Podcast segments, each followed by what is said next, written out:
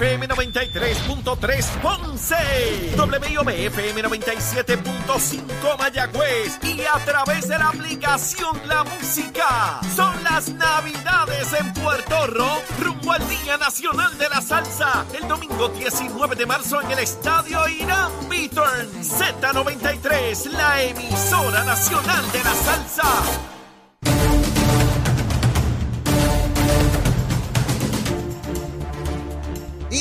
Regreso, mis amigos, aquí a Nación Z Nacional. Ya se fue la primera hora de programa. Esto es a las millas, seguro que sí. Y está el senador William Villafaña y venimos a quemar el cañaveral, ¿verdad? Lo que resta el cañaveral. William ya sabe de eso, es un experto.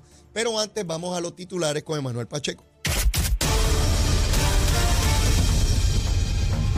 Buenos días, Puerto Rico. Soy Manuel Pacheco Rivera informando para Nación Z Nacional en los titulares. El Centro de Innovación de Foundation por Puerto Rico graduó a 214 participantes de su Academia de Líderes, con lo que lograron concretar sus ideas de negocio e incluso alcanzaron la subvención para hacerlo realidad.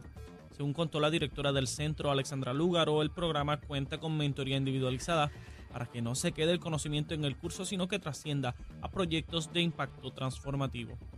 Por otra parte, el gobierno anunció que pospondrá la entrada en vigor de los aumentos salariales asociados al plan de clasificación y retribución, por lo que no se reflejarán a partir de la primera quincena de este año entrante 2023, debido a que no se han realizado todas las modificaciones pertinentes a los sistemas de información y nóminas en las agencias cubiertas. Hasta aquí los titulares, les informó Emanuel Pacheco Rivera, deseándoles un próspero año 2023. Yo les espero en mi próxima intervención aquí en Nación Z Nacional, que usted sintoniza a través de la emisora nacional de la salsa Z93. Estás con Nación Z Nacional por el Habla Música y Z93. Bueno, y de regreso aquí a Nación Z Nacional, mis amigos, estamos a través de Z93, la emisora nacional de la salsa, la aplicación La Música y también nuestra página de Facebook de Nación Z. Aquí ya con el buen amigo William Villafaña. William, saludos, ¿cómo estás? Muy bien, saludos para ti, Leo, y saludos para todo el pueblo de Puerto Rico. Cuéntame, ¿cómo ha estado este periodo navideño? Ah, definitivamente eh, hacía falta ese periodo para compartir con la familia, hacer cosas ¿verdad? que uno a diario quizás no, no hace, como, como meterle mano a la cocina. Oye, eso me decía fuera de, de verdad, de- del espacio. Eh, me hablabas de, de que tú cocinas. Este, ven acá, ¿y queda bien esa, esa comida? Bueno, por lo menos los que se la comen me dicen que sí. ¿Y lo haces a menudo o no? Sí, lo hago, lo hago a menudo. Hago, Sí. hago- cada vez que tengo un, un espacio aprovecho. Ese es como mi, mi espacio también, ¿verdad? Para eh, eh, Despejarte. despe- despejarme, sí. Ah, pues no sabía eso, William, que, que cocina. Yo, como he dicho tantas veces aquí, ahí no soy bueno. Sí. No, no, no soy bueno. Soy bueno cocinando, comiéndome lo que Zulma prepara. Ah, bueno, eso, eso también y- es- pero tengo una habilidad extraordinaria comiendo Oh, todo lo que ella prepara, catando, ¿sabes? catando. Oh, soy un experto en eso. No hay quien me gane. Bueno, mis hijos probablemente me ganen, pero, pero, pero sí. De hecho, te- también de- te decía, degustando. estar, estar los tres en casa y hacemos un comprón y esa gente duerme por el día y salen por la noche. Y se comen esa comida en 30 segundos, mi hermano. Eso hay que estar lleno. Y Zulma me dice, ya se acabó todo otra vez. Esa gente una ¿qué pasó nueva. aquí? Olvídate, se mete en esa cocina y a la nevera y es terrible. Bueno, son las edades que, que ¿verdad? Claro. Todos nosotros lo hacíamos. Hay un hambre infinito. Permanente, permanente, hambre permanente. Bueno, William, eh, culmina tu segundo año eh, en este cuatrenio como senador, comienza tu tercer año. Es el año donde ya en diciembre primero se abren las candidaturas hasta el 30 de, de diciembre. Ya no decimos el año que viene es el año preelectoral. Este es el año este es el año preelectoral. preelectoral, correcto. Quisiera, en primer término, que me hablara, pasar juicio sobre lo que fue el desempeño del cuerpo legislativo al cual tú perteneces, la Cámara de Representantes, para luego ir sobre, sobre lo que resta del cuatrenio. Me gustaría tu apreciación de lo, de lo que viviste, de lo que participaste durante estos dos años en el Senado de Puerto Rico. Se perdió mucho tiempo en investigaciones que no llegaron a nada.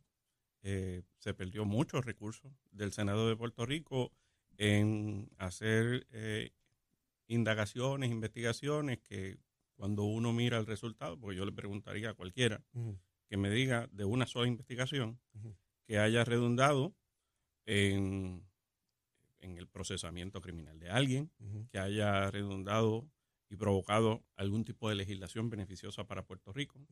Y cuando tú miras, ninguna.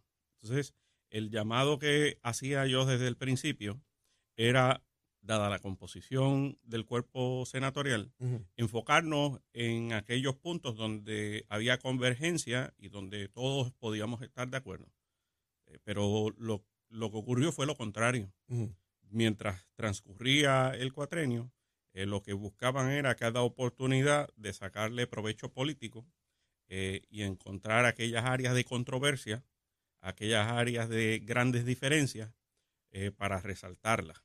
Entonces, postergando muchas de las áreas donde debíamos enfocarnos. Un ejemplo de ello, y lo estábamos hablando en este programa en múltiples ocasiones previamente, desde hace muchísimo tiempo, Sí. Era, por ejemplo, la flexibilización para que muchas de las personas que no tienen su título de propiedad pudiera otorgársele de manera expedita. Esa legislación era de administración. Se vino a convertir en ley el pasado mes. Eh, eso- estaba presentado hace ya más de un año atrás. Eso lo pudimos haber trabajado mucho más rápido. O sea que esas personas que hay que entregarle título de propiedad, probablemente la mayoría, si no todos, ya lo tuvieran, si eso se hubiese aprobado Sí, hace un año atrás. Por supuesto. Entonces, eh, si, si nosotros, y, y creo que todavía hay tiempo para corregir eso. Lo que no creo que hay tiempo, lo que no hay es voluntad.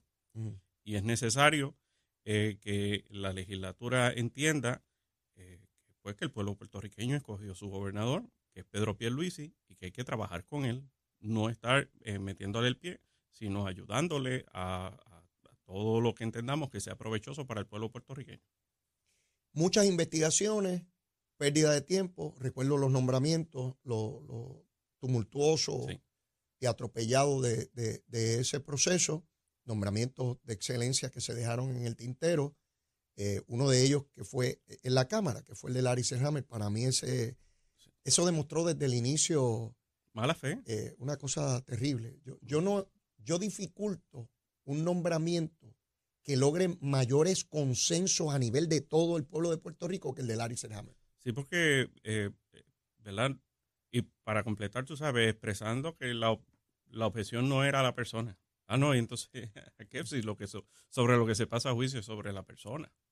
Eh, pero no, eh, se utilizó de balón político, de ficha en, un, en unas en negociaciones que no tienen nada que ver con, en esa ocasión, ¿verdad? La Secretaría de Estado. Eh, queda, yo no sé si decir que quedan dos años de legislatura, ¿verdad? Porque en el último año es una sola sesión Sí. y va a estar matizada por todo el proceso electoral, e independientemente de quién sea el gobernador y cuál sea la mayoría legislativa. Es difícil esa, esa última sesión, pero por lo menos quedan dos de este año. ¿Cuál es tu expectativa de lo, de lo, de lo que va a ocurrir? Bueno, como mencionaste, pues ya estamos en el año preelectoral y definitivamente, pues en la medida que se va acercando ese proceso, internamente eh, eh, los partidos también tienen sus, eh, sus primarias y en el caso del Partido Popular no es, la, excepción. Tienen un evento el próximo mes de mayo y definitivamente creo que eso afectará el proceso legislativo en la medida que, van a sentar diferencias, porque, pues, por ejemplo, en la Cámara de Representantes hay, una, ah, hay un legislador que está compitiendo Jesús con, Manuel. con Dalmau, Ujú. eh, que, que está en el Senado, y, y veremos, ¿verdad? Esa, esa, no rencilla, sino esa competencia eh, viva en el proceso legislativo. Así que eso definirá eh, mu- mucho lo que es el- la agenda legislativa. Ahora en febrero señala a la prensa que el Partido Popular tiene un proceso interno para escoger miembros de su junta de gobierno. Yo tendería a pensar, William, que ahí se van a dar unas pugnas colaterales, unas luchas colaterales, porque debo entender que cada candidato a presidir va a tratar de impulsar su- sus preferidos supuesto, sí. a su junta de gobierno. Eso es tan cerca como febrero. Sí, eso está a la vuelta de la en esquina. varias semanas, eh, digo, en varias semanas no, ya esa lucha se está dando, no la vemos afuera en la superficie, pero es evidente que se tienen que estar moviendo allá adentro de, de Sí. quienes van a ser los candidatos, porque eventualmente esos miembros electos en esa junta van a proclamar sus respectivos candidatos a la presidencia. Exacto. Y es una manera de medir fuerza, de ubicarse en, en delantera en ese ejercicio. Y eso va directamente al Senado, porque tenemos el presidente del Senado en esa competencia. Sí, y, y de nuevo, imagino que eso ocupará gran parte de, de su tiempo y ocupará gran parte del tiempo de- del, del liderato, ese liderato del Partido Popular. eh, nosotros continuaremos trabajando enfocados en, en mejorar a Puerto Rico, en presentar y atender legislación que vaya al meollo del asunto, que son los problemas que vive día tras día el pueblo puertorriqueño, y adelantar la agenda programática del Partido Nuevo Progresista y que se cumpla esos compromisos programáticos del Partido Nuevo Progresista con el pueblo puertorriqueño. En términos de los partidos que llaman emergentes, ¿no? Eh, tanto Victoria Ciudadana como, como Dignidad, ¿cómo tú evaluarías su desempeño en el Senado, que es el que tú ves todos los días ahí en términos de ellos? Bueno, pues eh, totalmente desenfocados también porque la línea precisamente ha sido esa, la de provocar controversia, la de provocar eh, diferencia, la de eh, llevar la contraria de, la administración en todo el sentido y no colaborar en lo que verdaderamente es beneficioso para el pueblo puertorriqueño.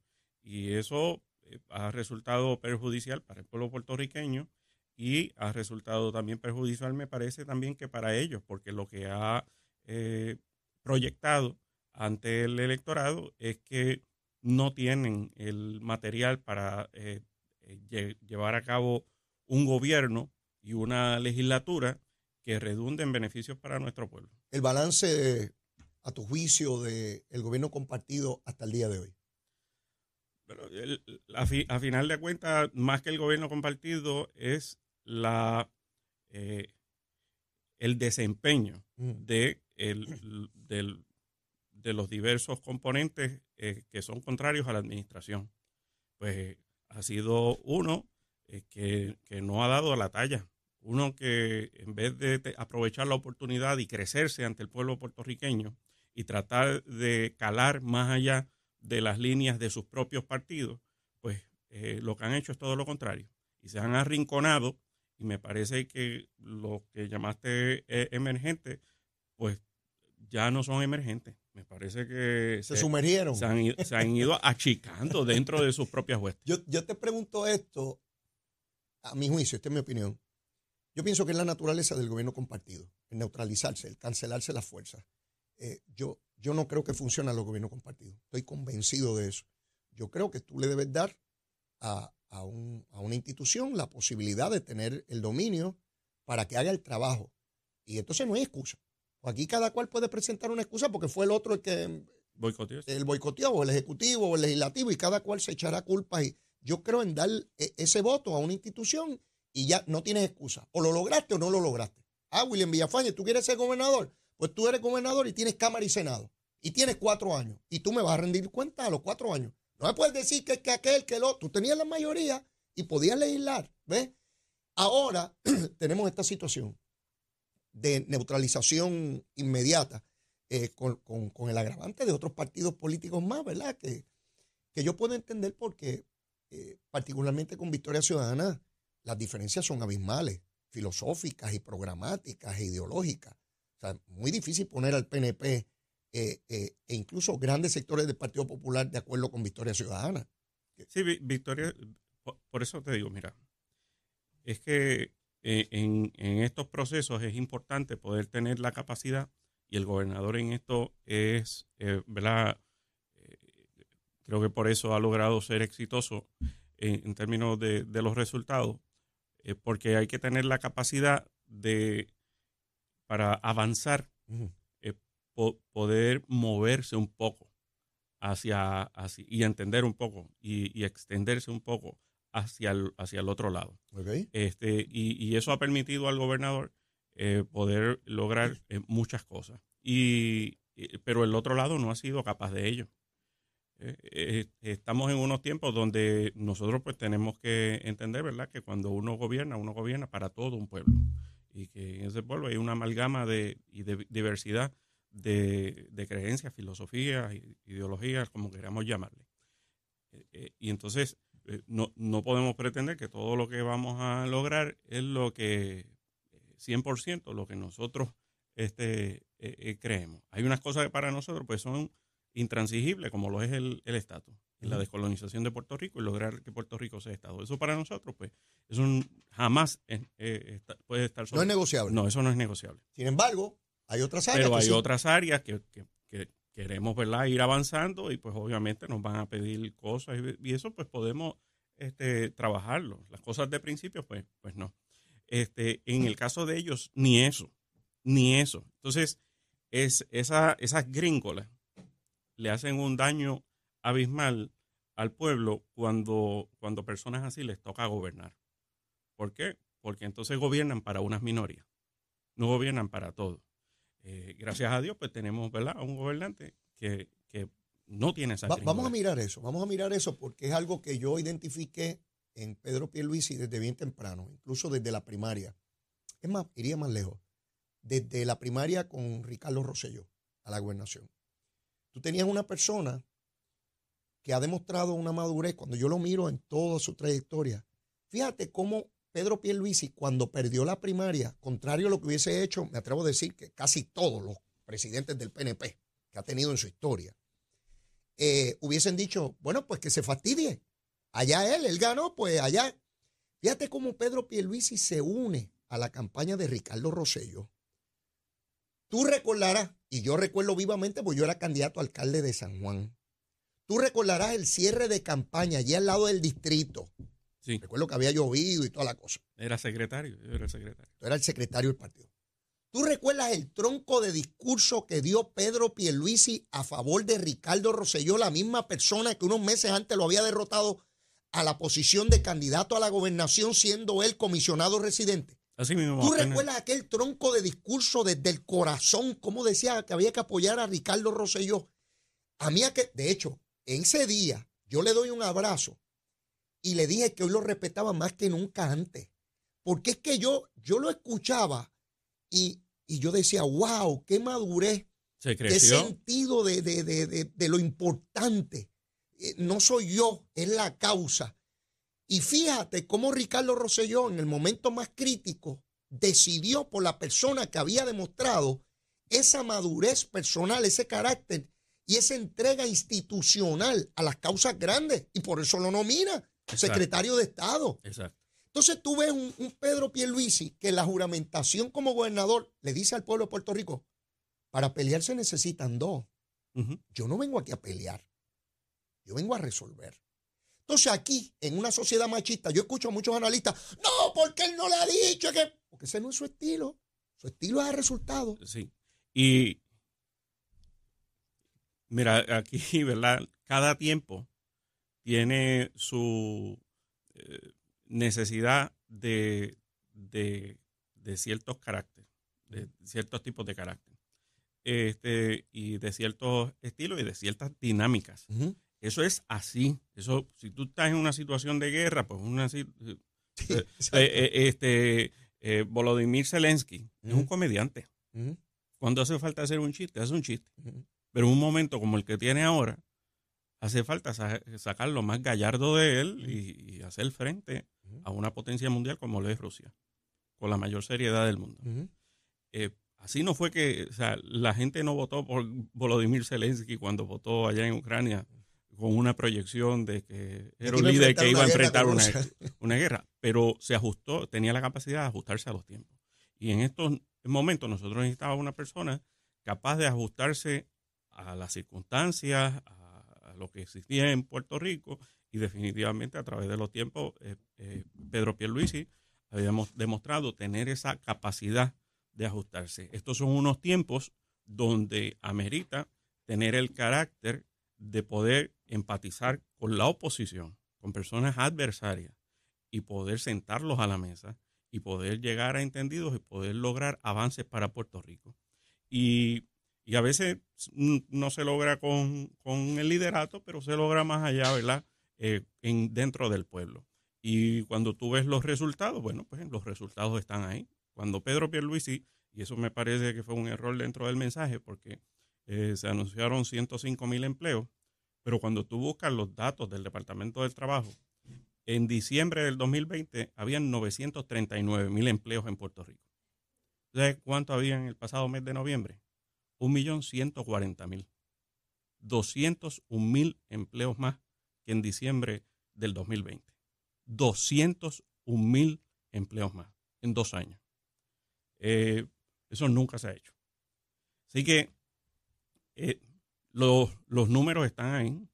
No son, eh, no son ficticios, son números reportados por, por, por, ¿verdad? Por, por las oficinas que, que, que les compete y, y esos son resultados, son exitosos, que son muy positivos para el pueblo puertorriqueño, porque eh, sí, hemos experimentado unos tiempos inflacionarios porque se han vivido a nivel mundial.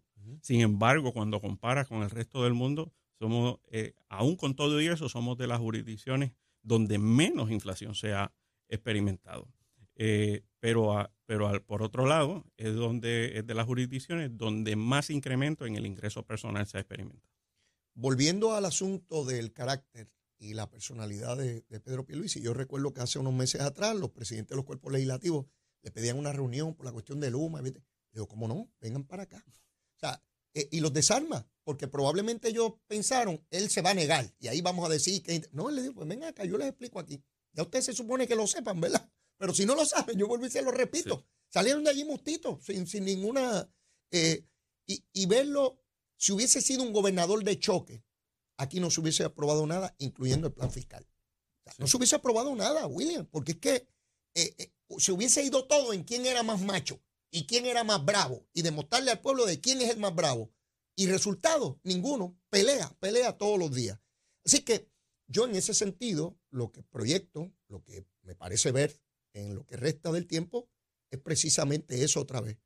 Una legislatura que va a estar allí tratando de poner zancadillas, eh, como era el proyecto este que el gobernador no, no firmó, que era eh, de, que, de darle legitimidad o legitimación activa para que cualquiera, cualquier persona, natural o jurídica en Puerto Rico, pudiese llevar un pleito sobre ambiente. Eso iba a, a, detener todo tipo de desarrollo. Todo. Y el Partido Popular, sabiendo que ese es el resultado, lo aprobó, sabiendo que el gobernador no lo iba a aprobar para tratar de decir que el gobernador era el malo. Este, eh, es una cosa barbárica. Exacto, en unos tiempos donde precisamente tenemos la prioridad de la reconstrucción eh, con respecto a la emergencia, pues, pues, definitivamente fue una carta en blanco que eh, tenía más una motivación política que una motivación de proteger el ambiente. eso me lleva a lo de Luma, que ha sido el caballo de pelea. Yo, yo anotaba por aquí esta mañana algunos elementos que se han venido discutiendo a lo largo de, ¿verdad? Los, temas. El tema de Luma ha predominado desde el primero de junio del 2021. De allá para acá han tenido sus altas y sus bajas, pero la oposición a Pedro se ha intentado que eso es, que ese es el hecho. El otro es la gentrificación. Ese término que de momento salió, nadie había hablado de gentrificación. Y es que están desplazándonos a los puertorriqueños. Los americanos nos están comprando las propiedades, están sacando, no hay casas, los puertorriqueños se están tirando al mar, los tiburones se los están comiendo las playas, que se estaban quedando con las playas. Fíjate cómo estos temas trataron de, como cuando tú pones una ojiva nuclear y tú tratas de explotarla para que se cree una onda expansiva. Todos estos temas tuvieron altas y bajas, pero ninguno logró eh, explotar como, como correspondía. ¿Tú crees que Luma continuará siendo un issue? El, servicio eléctrico va a continuar siendo un, un issue eh, este año, el siguiente y prospectivamente hasta que logremos la estabilización del sistema. Eso va a ser así. En términos del operador privado, bueno, pues, pues, pues, le va a tocar por ser el operador privado.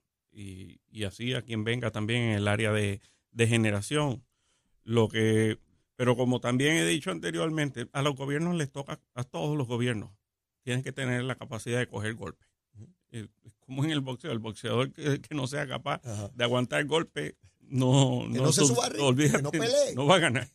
E, eso es parte de. Eh, lo, importante eh, en términos del gobierno es tener la capacidad de, como hizo el gobernador ayer, sacar el espacio para comunicarlo, para comunicarse.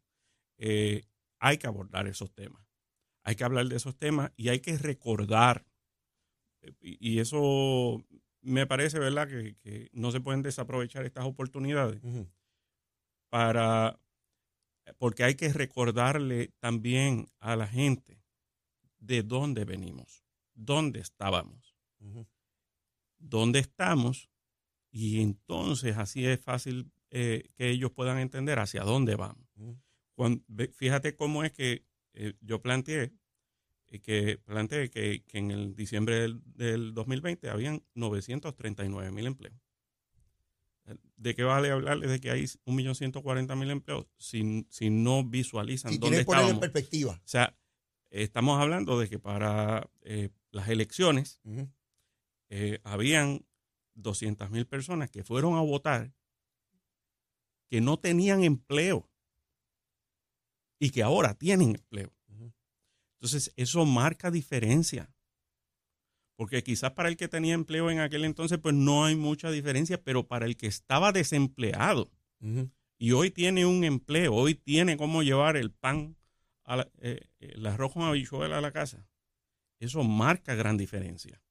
Entonces, eh, no- nosotros tenemos que tener la capacidad de recordarle a la gente de dónde venimos. Porque si no les recordamos a la gente dónde estábamos, de dónde venimos, pues es difícil ayudarles a proyectarse. Entonces, ahí es donde entramos eh, desde el huracán María, desde antes del huracán María, ¿te acuerdas Lisa Donahue? Este, eh, se había aprobado ya, ahora que hablan de que si el cargo extra para el pago de la deuda, eso está aprobado en 2016, Ujú. 2016, bajo la administración del Partido Popular. Eh, ¿Y de qué vienen a hablar ahora? Que si quieren sentarse a la mesa, porque se sienten, porque pues, si ellos fueron los que aprobaron eso. Todo, todo este tipo de detalles es importante recordárselo a la gente, porque así es como pueden entonces entender, ah, es verdad, ayer no tenía un plato en la mesa y hoy lo tengo. ¿Ves? Porque hoy, hoy tienen el plato, el plato, pero quisieran entonces algo extra, algo mejor. Muy bien, pero es importante ver que hay entonces una tendencia de mejoría. Y esa tendencia está. Y en el proceso que ahora se está dando de reconstrucción del sistema eléctrico, eso hay que informarlo. Cada eh, cable que se cambie, cada poste que se cambie, cada subestación, cada planta que se reconstruya, hay que enseñarlo para que la gente vea que eso se está trabajando y que finalmente vamos a tener un sistema eléctrico de calidad. Estoy de acuerdo contigo, particularmente con el argumento que, que esbozan la oposición al gobernador, en términos de que, de que ¿dónde están los chavos? ¿Qué se está haciendo? Que no lo veo. Como, como- si fuera que frente a tu casa van a hacer una cosa que levantaron, ah, pues ya yo lo vi frente a mi casa. Porque cuando arreglan una subestación que le va a dar energía eléctrica a cientos o miles de familias, eso, la persona menos que vaya a la subestación no va a ver que, que pusieron una cosa allí, ¿verdad? Eso hay que proyectarlo. Yo estoy totalmente de acuerdo contigo. Una de las campañas electorales más efectivas que yo he visto en mi vida fue la de 1996, la de Pedro Rosselló. Fue una campaña sumamente efectiva proyectando precisamente eso que tú describes muy bien aquí, William.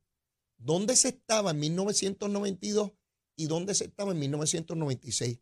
Aquí se han repartido en Puerto Rico millones, millones y millones de dólares. Para empezar, directo a las cuentas de banco de miles y miles de puertorriqueños durante la pandemia. O sea, aquí decir que dónde están los chavos. O sea, ahora mismo no se cortó ni una sola pensión, ni una sola pensión se cortó. Ah, que quisiéramos que aumentaran. Se le dio aumento a los maestros de mil dólares mensuales, mil dólares. El programa de reclasificación y retribución que comienza ahora en enero, que ya escucho algunos sectores de, ay, pero es que se va a tardar. Mire, cuando, cuando empiece es retroactivo al primero de, de enero, el, el dinero con, con mayores recursos. Se, se mejoraron las pensiones de los policías. También ¿Quién, quién- no, no es que se protegieron las pensiones, se mejoraron las pensiones. Eh, todo esto en medio de una quiebra, todo esto en medio de una Junta de Supervisión Fiscal, con una oposición en la legislatura, con una oposición de medios antiestadistas rebeldes, y me van a decir a mí, mi hermano, eh, yo que he participado tanto en el gobierno, que he participado en tantos renglones, para mí es impresionante lo que se ha logrado bajo estas circunstancias. En el 2016, en los debates, Alexandra Lúgaro decía que había que despedir empleados públicos. Ah, qué importante es eso. Ese, ese video hay que ponerlo en televisión, poniendo a la licenciada Alexandra Lúgaro diciendo en televisión en los debates del 16 que había que votar empleados públicos. Claro. De acuerdo, aquí se habló de recorte de jornadas, se habló de despedir empleados públicos, de eliminar el bono de Navidad, de recortar las pensiones. No se hizo, no se hizo nada de eso en lo absoluto. Se aumentaron los salarios, se están reclutando empleados públicos, se aumentaron las pensiones, se protegieron eh, las pensiones de- del sistema ¿verdad? Eh, público. Y, o sea, y, y uno dice, ¿verdad? ¿Dónde está la quiebra después de, de todo eso? O sea, el- y, ha sido, eh, se aumentaron los recaudos del Departamento de Hacienda. O sea, todo lo que se ha trabajado a través de los años, mira, pues ciertamente eh, hay, hemos cogido golpes y, y, y la naturaleza nos ha impuesto otros también. En un proceso, cuando nosotros miramos de quiebra, eh, de inestabilidad en, el sistema eléctrico, ¿verdad? Porque pues, fue abandonado por muchos años, de huracanes, de terremotos, de pandemia, y hemos logrado avanzar todo eso. Pues, caramba. O sea, eso es elemental para cualquiera.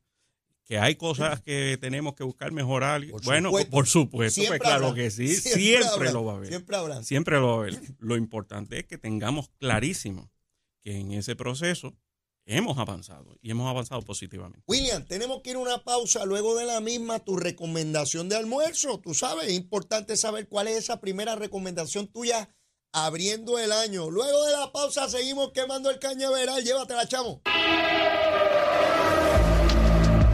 Buenos días Puerto Rico, soy Emanuel Pacheco Rivera con la información sobre el tránsito. A esta hora de la mañana se mantienen despejadas gran parte de las carreteras a través de toda la isla, pero ya están ligeramente congestionadas algunas de las vías principales de la zona metropolitana como la carretera número 2 en el cruce de la Virgencita y en Candelaria, más en baja, así como algunos tramos la 167, la 199, la 177 y la PR5 en Bayamón. Hasta aquí el tránsito, ahora pasamos con el informe del tiempo. El Servicio Nacional de Meteorología pronostica para hoy aguaceros pasajeros durante horas de la mañana, trayendo lluvias ligeras a moderadas. En la tarde se esperan aguaceros para la región suroeste de Puerto Rico con potencial de tronadas aisladas. Además, en el resto de la isla se espera un aumento en las lluvias localmente fuertes. Durante el día las temperaturas altas alcanzarán los 80 grados, mientras que las temperaturas más bajas alcanzarán los 60 grados. Los vientos estarán del noreste con velocidades de entre 12 a 18 millas por hora. En el mar las condiciones están picadas con marejadas de hasta 5 pies. Además existe riesgo moderado de corrientes marinas para las playas del norte de Puerto Rico. Hasta aquí el tiempo, les informó Emanuel Pacheco Rivera. Yo les espero en mi próxima intervención en Nación Z Nacional, que usted sintoniza a través de la emisora nacional de la salsa Z93. Hablándole claro al pueblo. Nación Z Nacional, soy Leo Díaz. Buenos días a todos. Leo Díaz, en Nación Z Nacional, por la Z.